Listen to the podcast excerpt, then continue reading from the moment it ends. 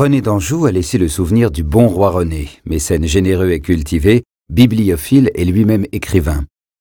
C'est en 1457 qu'il rédige le livre du cœur d'amour épris, une œuvre mélancolique, imprégnée de l'esprit des légendes arthuriennes et du roman de la rose par sa forme allégorique.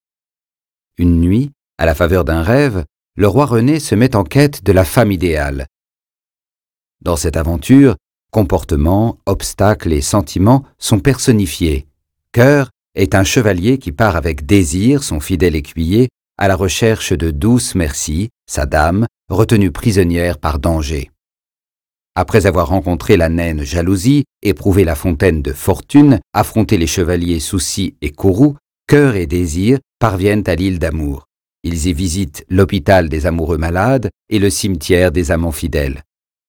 Puis, au château de Plaisance, cœur et désir reçoivent le soutien d'amour et de Vénus dans leur aventure.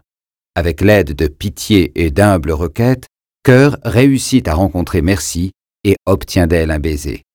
Mais la douce dame demeure en sa prison, et lui finit ses jours à l'hôpital d'amour. L'angoisse étreint alors le dormeur, qui s'éveille et se lève pour écrire le récit de son douloureux rêve.